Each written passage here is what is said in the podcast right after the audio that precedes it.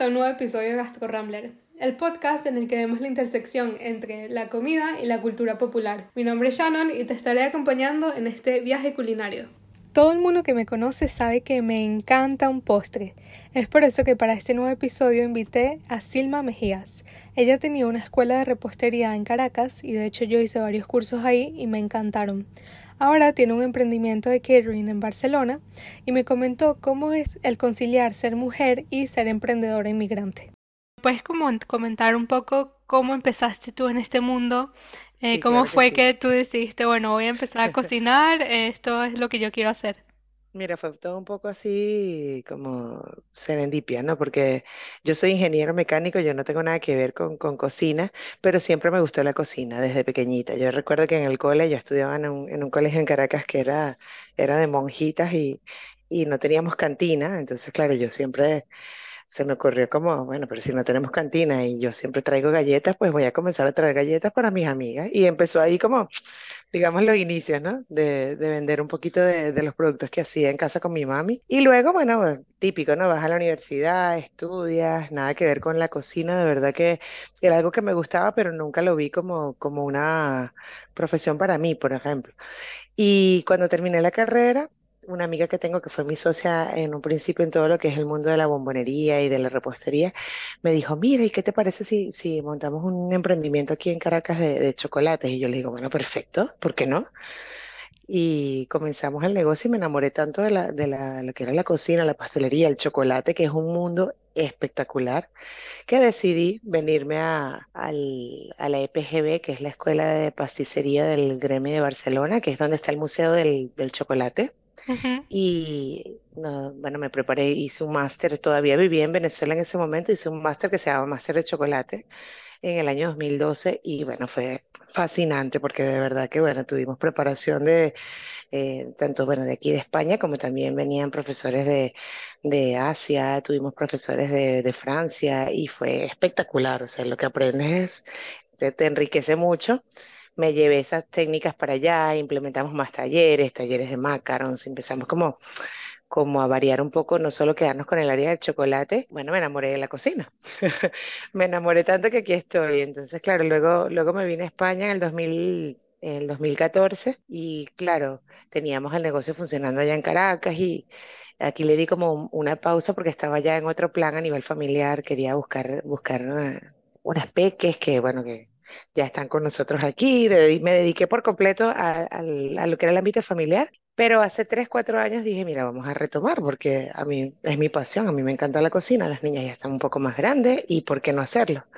Y bueno, eh, no solamente me quedé con lo dulce, sino que decidí también im- implementar lo que eran mesas de pica pica. Por ahora estamos trabajando solo lo que es picoteo, ¿no? Un catering como muy finger food. O sea, la idea es que tú eh, en una fiesta, ¿qué pasa? Generalmente el pastel es el que, el primero que llama la atención, ¿no? Lo que es la decoración. Claro. Vas a la mesa dulce y es como, ¡ah! wow, si es una temática específica, lo trabajamos, por supuesto. Pero claro, eh, me puse a pensar, bueno, ¿y qué pasa después? Después de que ves esa mesa espectacular de dulces o ves de repente una Oreo que no te provoca ni comerla por toda la decoración que lleva, o un cupcake que parece una, ¿sabes? Una obra de arte porque tiene tantas piezas que a veces dices, no, no lo voy ni a probar. Sí. Y, y hay de lo, de lo demás. Dar opción a esas personas que, que ya nos estaban contratando lo que era el servicio de mesa dulce para que puedan también ofrecer eh, a sus invitados algo diferente. Entonces, estamos en ello. Por ahora, solamente finger food, pero la idea es ir implementando, porque claro, también era como un mundo nuevo para mí, no me atrevía a, a buscarme estaciones de chef indies calientes, porque además, claro, por ahora soy yo sola, entonces digamos que es mucha faena Justo bueno, si eso. tú, si tú estudiaste cocina, sabes que esto, esto es mucha faena. Y bueno, ah, de verdad que estoy enamorada de todo lo que hago. Demasiado. Son horas y horas de trabajo, pero cuando recibes textos de, de los clientes que te dicen, mira, la comida no duró ni 20 minutos, es así como, qué bien. O sea, Claro. Mal por ti, porque de repente el anfitrión de la fiesta pensaba que iba a durar más, pero yo feliz porque eh, cuando te dejan comida es que tú, bueno, mira, si no gustó, es, es que generalmente la gente no vuelve a coger, pero si se acaba en 20 minutos, arrase, éxito. Yo creo que justo eso también me llamó la atención de, de tu perfil, porque al ser inmigrante y al ser mujer, creo que se juntan ahí dos cosas que a veces pueden complicar un poco más tener un sí, emprendimiento. Sobre sí, sí, todo sí, que me dices, bueno, quería pausarlo un poco para tener mi familia, poder establecerme más. Hay muchas mujeres que no tienen como esa pausa o esa oportunidad de decir, bueno, voy a hacer esto o- claro, y tienen que ver cómo lo hacen, o sea, cómo lidian para tener todo al mismo tiempo, que me imagino que para ti tampoco ha sido fácil. Y aparte, si a eso le sumas que estás en un país que, si bien es afín a la cultura que puedes tener, no es el tuyo, quizás no conoces tanta gente, no es tu ámbito, ¿cómo han sido esos momentos eh, de transicionar a un país que no es tuyo, como una mujer emprendedora? Em, algunos momentos, pues, los más destacados, más difíciles y y los más fáciles. Claro, bueno, mira, yo, yo, yo creo que todo, todo tiene sus buenos y sus malos momentos, ¿no? Y lo importante es no, no perder la- las ganas de hacer las cosas, porque yo, como te digo, llegué en el 2014 y ya tengo nueve años y, y al principio decía, madre mía, es diferente, todo es diferente. Aquí el gusto por el dulce como tal no es igual que, que, que en Latinoamérica, que en Latinoamérica tú pones un postre con dulce de leche y todo el mundo, ah, flipa. Aquí no, aquí es como, "Ah, es muy dulce. Es demasiado azúcar.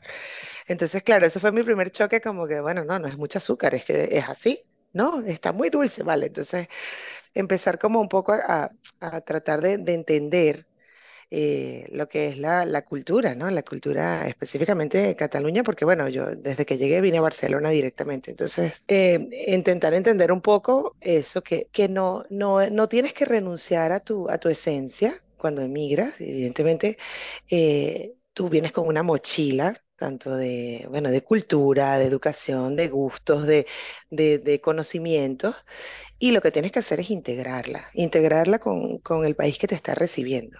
Yo de- desde la humildad te lo digo, porque eh, conozco muchas personas que dicen, ay, no, pero es que allá son diferentes, eh, no te ayudan. No, no, lo que pasa es que tú tienes que llegar siempre con, con mucha humildad, mucha humildad porque tenemos que pensar que hemos dejado nuestro país por diferentes razones, estamos aquí y más bien agradecer que eh, nos aceptan, nos están aceptando y podemos contribuir poco a poco con nuestra, nuestro granito y es lo que intento hacer yo en mis mesas de pica pica. Por ejemplo, yo yo te hago un pan con, un pan con tomate, con jamón ibérico. Te puedo montar un pan cristal con tomate, jamón ibérico, y al lado te pongo un patacón, una tostada de plátano macho con, con, y de hecho hago un patacón de reina pepiada, que tú tienes que ver la explicación, ¿no? Plátano macho frito con pollo, aguacate, lima, es como, ¿sabes? El, el, el, que nunca lo ha probado en la vida es como, wow, pero esto es, es diferente. Entonces, claro, no es renunciar ni a tu cultura, ni a tus, ni a tus costumbres, ni a tus principios, sino saberte adaptar, pero hacerla presente. No, no, no renunciar a, a ti, porque tienes que tener la convicción que por lo menos es la que tengo yo, que los sabores que traemos desde Latinoamérica son increíbles eso no quiere decir que sean mejores ni que sean peores a los sabores que están acá, porque aquí también hay una comida y hay una gastronomía impresionante. La calidad del jamón de España es, es impresionante. Eh, lo que es la, la- también la- las verduras de cercanía. O sea, yo trabajo mucho con productos de cercanía y me gusta porque los sabores son, son auténticos. Es comida de muy buena calidad. Y claro, si lo combinas, eh, puedes lograr, eh, puedes lograr, bueno, en mi caso, eh, mesas que, que, que son súper contrastantes, pero que gustan. Es lo que te digo. O sea, de repente, si te da un poco de miedo y, y nunca has probado algo distinto, pues te vas a ir por la tortilla, te vas a ir por algo más seguro, algo que conoces. Pero te digo, tengo personas que me dicen, pero tía, ¿esto qué es? Yo nunca había probado esto. Y bueno, eso es lo que, lo que yo intento con mucha humildad, de verdad, presentar. Yo, yo creo que que todos los, los inmigrantes traemos esa mochila y lo que tenemos que hacer es simplemente saber en qué momento sacar, ir sacando lo que llevamos allí y no descansar, no decir, bueno, mira, me lo guardo todo porque es que aquí me voy a rendir. No, no. Como dices tú, no es fácil, estás lejos de tu familia. Yo, por ejemplo, tengo mi familia en Venezuela y es como, ¿sabes? No, no llegas a desconectar nunca porque no es que este es mi país y ya me olvido de todo lo demás, no. Pero es saber integrarlo, es saber con mucha paciencia, porque también es verdad que yo que, yo que tuve negocio en Venezuela, allá los negocios son mucho más rápidos en cuanto a, al retorno de, de- inversión. Tú dices, wow, ¿sabes? Es, es lo que dice todo el mundo. Venezuela, de verdad que tú siembras una moneda y te sale un árbol, sí. En el momento que, que yo me vine, funcionaba todavía así, pero ya ahora de verdad te digo que aquí no es así, tienes que ir poco a poco y tampoco te puedes desesperar porque el secreto, yo creo que el secreto del emprendimiento es eso. Una vez leí un proverbio, no recuerdo de quién, que decía que tú no puedes esperar que un hijo de cuatro años te mantenga. Y es así. Claro, claro, tú tienes que ir día a poco a poco. día, poco a poco, y bueno, trabajar. Si crees en tu, en tu idea y sientes que tienes un feedback positivo, continuar, porque es lo que te digo, no, no, no todo es dulce. Hay momentos en donde tal cual, eso tengo clientes que me lo han dicho, no, es que todo me pareció súper dulce, la verdad que no me agradó tanto, vale. Entonces, al principio era como, entonces, claro, ¿qué haces? Tienes dos opciones. O te rindes y ya te pones a buscar otra cosa que hacer, o simplemente vas adaptando. Bueno, mira, las mis recetas las he bajado con azúcar. eh, estamos ofreciendo incluso, por ejemplo, yo, yo trabajo con una crema que, que, que al tener merengue es como mucho menos densa que una buttercream americana. Entonces, claro, ya tú sabes que la buttercream americana aquí no gusta tanto. Es irte adaptando, pero las críticas para mí, las críticas siempre siempre son positivas, o sea, aunque Mm, sean críticas de no me gustó, está bien, porque es una forma también de mejorar. Claro, yo creo que también esto, mm, esto que mencionas que es clave de la humildad y la paciencia eh, a la hora de tener un cualquier negocio, cualquier emprendimiento, ayuda un montón, pero creo que aquí algo importante es que la gastronomía es esa cosa que cualquier inmigrante se lleva que va a terminar uniendo al final. Entonces, cuando tú dices, bueno, está bien que igual al público de Cataluña específicamente no le gusta tanto las cosas dulces o quieren otro tipo de sabores, siempre que mantengas como esta idea de estar abierto también a a feedback va a ayudar a que, a que mejores también y que cambie un poco también la percepción que la gente tenga sobre cosas que son ajenas. exactamente. Es que, es que el respeto yo creo que es la base de todo, porque tú no vas a llegar aquí y respetar tantos años de, cultura gastronómica, ¿no? Y decir, no, es que lo tuyo no vale, lo mío es mucho mejor, para nada. Es lo que te digo, enri- enriquece la unión, precisamente se fortalece cuando combinas.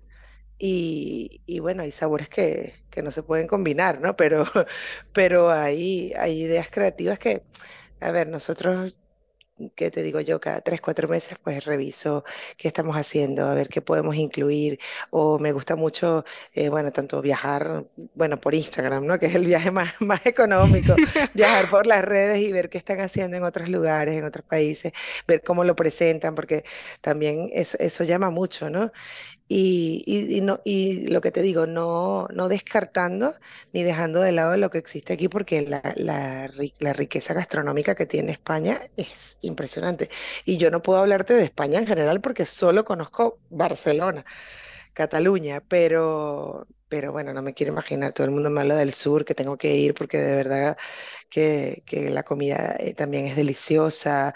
eh, Asturias, bueno, ni hablar del País Vasco, es decir, hay una riqueza gastronómica aquí que no puedes apartar para llegar con un catering. Bueno, mira, aquí está lo mío, lo mío es 100% latino, si les gusta bien y si no, adiós. No, no, porque la idea no es cerrarte, pero te digo, el, el público catalán como tal y el público español siento que, que tiene esa curiosidad por, por, por probar. De repente más o con menos riesgo, pero si, si, si lo sabes hacer con humildad, yo creo que, que podemos conseguir esa, esa fusión.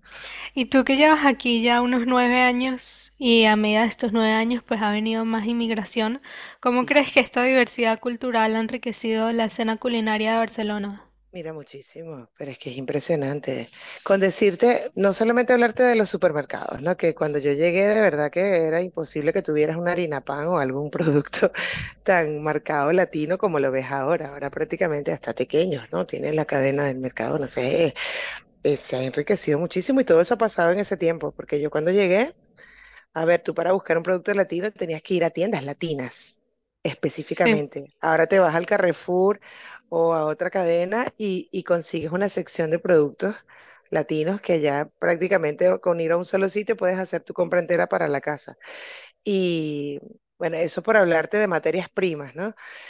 eh, incluso lo que es el plátano macho lo consigues ya en más supermercados, el aguacate también, no solamente los pequeñitos que hay aquí, sino los aguacates no llegan a ser nunca como los aguacates de Latinoamérica, pero, pero se consigue muy, cada vez se consigue más variedad y a nivel de, de gastronomía, si sales a comer, es que a mí me impresiona porque a veces pasas y dices, "Epa, pero eso es un- eso es una cachapa. Ah, pues mira, sí, un lugar nuevo, ¿sabes? Lugares eh, peruanos, eh, gastronomía latina y creo que se está enriqueciendo mucho, precisamente por eso, por la llegada cada vez más de inmigrantes, que al final es eso, la, la, la cultura la, la constituye todos los, los, los habitantes de una ciudad y es que somos muchos. Yo salgo y cada vez escucho más latinos que, que, que españoles y es esa riqueza precisamente la, la que, la que hace que, que el mercado también se abra, ¿no? Porque Mm. si tienes también más público, pues tienes que aprovechar de, de hacer más oferta para, para atraerlo, ¿no?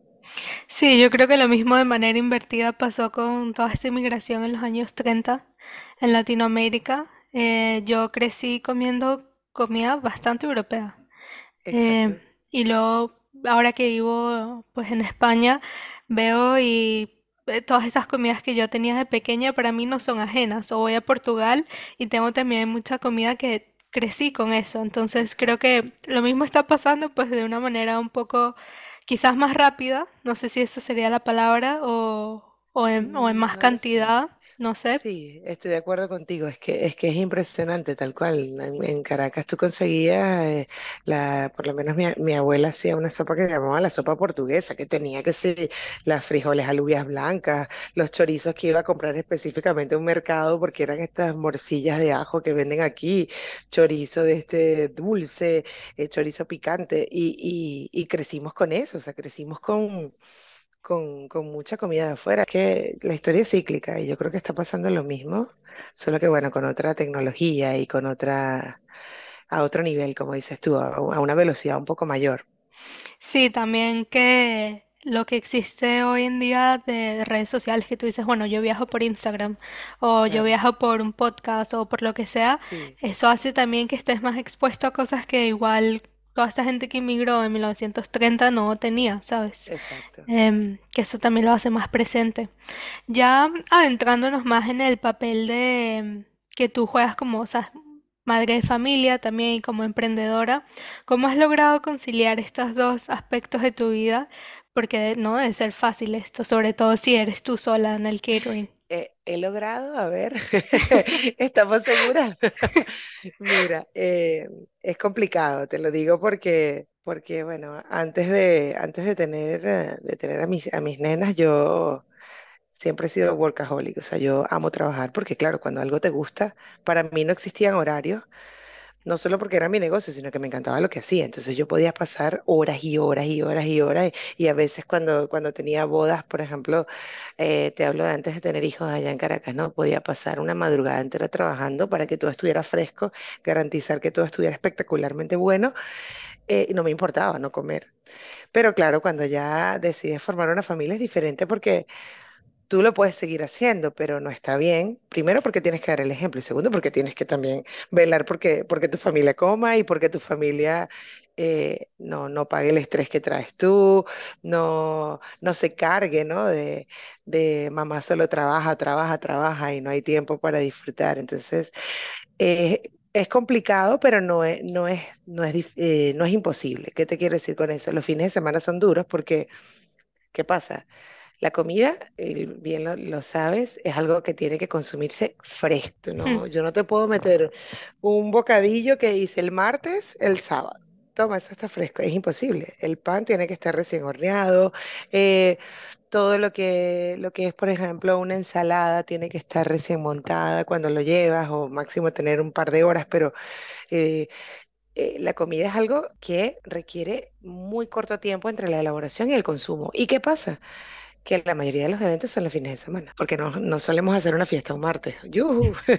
No, no es el día más, más, más propicio porque si no, no va casi nadie, porque bueno, entre semanas es complicado. Entonces, claro, eh, los fines de semana, cuando hay mucha faena, tengo que jugármela mucho porque, ¿qué pasa? Que no puedo estar todo el tiempo con ellas, ¿no? Entonces, claro, es como, bueno, pero ya tienen 5 y 7 años y ya entendieron, mira, mami trabaja, hoy toca trabajar, mamá trabaja, no la vamos a ver, pero cuando regrese ya es full time. Y ya pues tengo días de, de, de descanso para mí, que son lunes y martes, que generalmente son días de menos faena, ¿no? Entonces, claro, mientras ellas están en el colegio, descanso. Pero, pero sí, se puede conciliar, pero es complicado porque es lo que te digo, no es lo mismo de repente coser o hacer algún otro tipo de manualidad que tú puedes tener listo. Mira, ¿sabes qué? Es para el 6 de noviembre. Bueno, ¿qué pasa? Yo tengo un pedido para el 6 de noviembre. Si es de costura, yo lo puedo empezar ya y si lo termino, genial. O si es de masa fría. Pero claro, yo como hago un catering que es para el 6 de noviembre, no puedo comenzar ahora, que estamos en septiembre. Entonces, todo, a pesar de que tú tengas una buena planificación, que yo creo que es la base de todo, planificarte y saber saber hasta dónde llegas también, ¿no? Porque como, como madre, también te digo que a veces he tenido que decir que no a algunos pedidos porque precisamente por las limitaciones que tengo. O sea, si, si esto va a ser que yo no duerma por eh, ocho días, no, tampoco es sano para mí, no es sano para las niñas, quien las busca en el cole, o sea, nos distribuimos las tareas en casa, pero, pero es complicado. Y, y bueno, yo creo que el equilibrio, ¿no? Que también uno tiene que saber tiempo y el tiempo que pasas con ellas tiempo de calidad. Pero sí, es complicado, pero se puede hacer. ¿Y cómo es el, los proyectos futuros para en Barcelona? ¿Te Bueno, quieres que expandir o, o qué sí, ves? lo que te comentaba, ¿no? Yo eh, por ahora estoy, digamos, en una zona de confort. Probé algo que era distinto, que era la parte del catering salado. Eh, veo que está funcionando y bueno, típico, ¿no? De, mira, si, si el pica pica va bien, ¿por qué ahora no implementar estaciones, ¿no? Estaciones de, ya de comidas para, para servir lo que sería estaciones calientes, eh, ofrecer un catering un poco más grande. Pero claro, como te digo, es, poco a poco porque Roma no se hizo en un día y, y bueno, las inversiones cada vez, por lo menos ya también estamos hablando de moneda extranjera, es, es bastante complicado. Entonces, claro, no quiero, no quiero pillarme los dedos, quiero ir poco a poco, eh, pero sí me quiero expandir por lo menos a poder ofrecer un servicio entero de catering y, y no solamente quedarnos en los picoteos, porque te diría que, no sé, no me atrevo a hablar de porcentaje, pero por lo menos en lo, en lo que a mi clientela se refiere, la mayoría es fiestas infantiles o de repente baby shower, gender reveal, eh, algún que otro matrimonio. Pero claro, matrimonios de repente que son muy pequeños, muy sencillos, pero ya cuando hablamos de eventos de, o eventos corporativos o, bodas más grandes, pues por supuesto que buscan un catering un poco más completo, ¿no? Donde tengas de un meloso de ternera recién elaborado y más personal, es decir, eh, es un proyecto que tengo, pero a mediano, mediano plazo. No te digo que es inmediato porque primero quiero organizar muchas cosas. Estoy esperando también eso, o sea, como ahora puedo compaginar la, la maternidad, que es la época como más sensible para, para las nenas también, porque están pequeñas. Ya en lo que se van haciendo un poco más independientes, pues creo que, que me puedo ir involucrando un poco más en un proyecto de, de mayor escala. Ya para unas preguntas para cerrar, ¿tienes alguna pastelería favorita en Barcelona?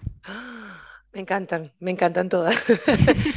Mira, no sé, a ver, es que yo soy, yo soy de hacer rutas así a pie y de meterme en... Bueno, la Hoffman me encanta. La, los croissant, el croissant de mascarpone de la Hoffman me fascina. Em, ¿qué más? A ver, de heladerías también. Me encantan los helados que hay por Jauma, que es una heladería italiana. No sé si sabes cuál es, la has probado, que se llama Gelati di Marco. ¡Ah! Creo que Tienen sí. unos helados deliciosos, súper artesanos, me encantan. Acá en San Cugat hay una, hay una cadena de, de cafés que se llama Family Bakery que tiene unas tartas de coco con dulce de leche que están buenísimas. Son postres argentinos, están deliciosos. Uf, me encanta. son súper ricos. No, es que me preguntas ahora. El otro día, bueno, estuve en Goico, la cadena de, de burgers, y, y a mí me encanta el Goico Frozen, aunque es súper empalagoso el dulce de ellos, que es así como de Oreo molida. Me fascina. Eh, la cheesecake de ellos también está muy buena. No sé, hay, hay, hay todo. muchísimos. De verdad que no me, no, no te puedo, no me, no te podría decir que elijo uno. El otro día probé un tiramisú de pistacho y Nutella Wow. en Kilo Gourmet. No sé si has ido. No, ahí no he ido. Espectacular. Y la comida también está súper buena. Lo recomiendo. Comida italiana, te atienden muy, muy bien. Y mm, el tiramisú estaba. Yo no suelo comer tiramisú en restaurantes porque, no sé, es un postre que lleva huevo. Entonces, claro, típico, ¿no? Cuando estás como behind the scenes e intentas, o sabes que o el tiramisú hay que cuidarlo muy bien porque es un postre que, al- que tiene muy poca duración, ¿no? Dos, tres días y ya no se recomienda comerlo. Entonces, bueno, por ese día, por por curiosidad lo probé y de verdad dije, vaya, qué tiramisú tan bueno. Tenía tiempo que no me comía un tiramisú tan bueno. A mí mi, mi pareja siempre me, me echa broma y me dice que soy una gulafra, que es glotona en catalán, y que sí, y con mucha honra soy una glotona. es que de verdad, yo te digo, yo me, y además en Barcelona tienes demasiada, demasiada variedad gastronómica. Es que, es que no, no sabes ni por dónde empezar. Lo que hablábamos al principio, ¿no? La riqueza, también la riqueza que tienen aquí a nivel de, de, de postres es increíble. Sí. Bueno, ya te quería hacer una última pregunta. Em, ¿qué consejo le darías a una mujer que quiere emprender en Barcelona, que en tu caso, o en España, Sí. y que sea su pasión, eh, la gastronomía? Mira, yo, yo, yo, el primer consejo que te doy es saber identificar cuándo es el momento de hacerlo. Porque el consejo que doy en general es ese. Porque ¿qué pasa? Que si, si, si solo le vas a dedicar un 5 o un 10%, poco esfuerzo es poco resultado. Si estás convencida de que tu idea es la idea, tu idea sea pequeña, un solo producto, o, o quieras ir a, a lo grande, la cantidad de esfuerzo que pongas se va a ver directamente, o sea, va- vas a obtener un, resultado en proporción al esfuerzo que, que tú, que tú dediques a ese emprendimiento. Por eso, por lo menos yo te digo, en mi caso, yo prioricé lo que era la maternidad y cuando ya dije, bueno, ahora sí es el momento de irme, de irme lleno, ahora sí quiero eh, dedicarme porque quiero volver a, a trabajar en esto, esto es lo mío. Y ahí tienes que poner el 110%. Si no estás dispuesta a poner el 110%, es mejor esperar. Esperar hasta que ese momento te llegue, porque llega. Si, eres emprendedora, las ganas de, de, de, de, avanzar van a ser mucho más fuertes y tienes que aprovechar ese ímpetu para precisamente para, para lograrlo y, y lo vas a lograr. No, no puedes olvidar, por supuesto, que, que, que tienes otras responsabilidades, pero tienes que priorizarte tú y priorizar lo que quieres. Siempre ir a más, ir a más, ir a más. Y verás los frutos. Cuando, cuando llega el momento de verlos, vas a comenzar a verlos. Siempre hay una luz al final y empiezas a ver resultados.